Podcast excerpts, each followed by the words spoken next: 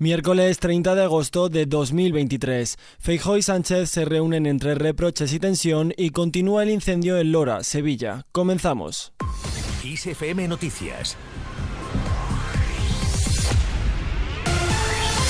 Muy buenos días, la jornada arranca un día más con todas las miradas puestas en el hemiciclo. Y es que antes de que Feijóo se someta a su sesión de investidura, que muchos describen ya como fallida, el Popular inicia hoy una ronda de contactos que tiene como primera parada el Ejecutivo. Pedro Sánchez y Feijóo se reunirán esta mañana en el Congreso de los Diputados, un mismo encuentro que el Popular no podrá llevar a cabo con Pere Aragonés e Íñigo Urcullo, que han cerrado las puertas a escuchar los planes de Feijóo antes del debate. La portavoz del Gobierno en función Isabel Rodríguez lo ha dejado claro. El intento fallido de investidura de Feijó va a llevar a cabo es un paripé y sabe que no cuenta con los apoyos suficientes.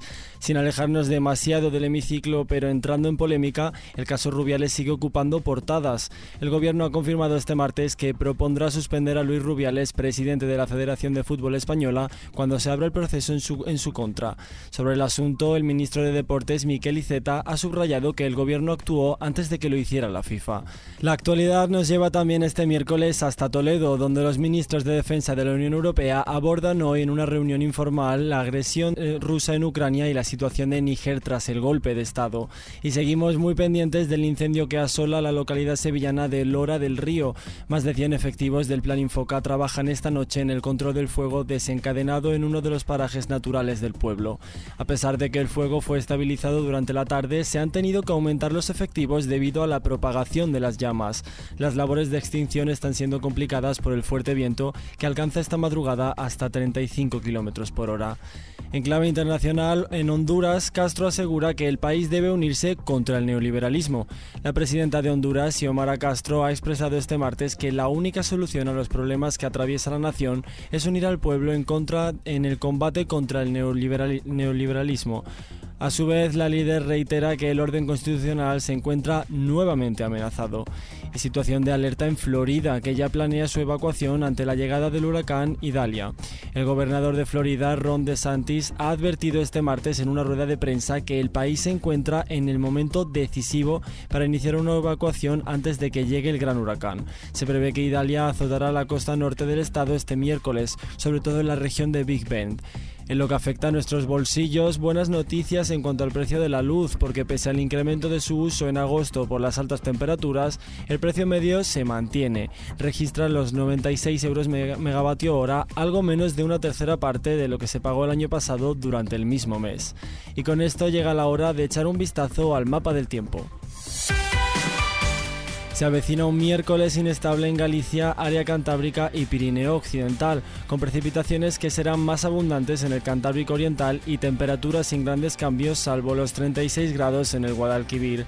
No obstante, la Agencia Estatal de Meteorología ha puesto el aviso amarillo por lluvias y tormentas a Andalucía, Castilla-La Mancha, región de Murcia, Comunidad Valenciana y Cataluña, y en esta última además por fenómenos costeros.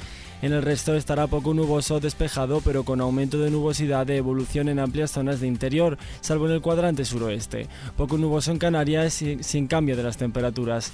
Y nos despedimos al ritmo de Shakira.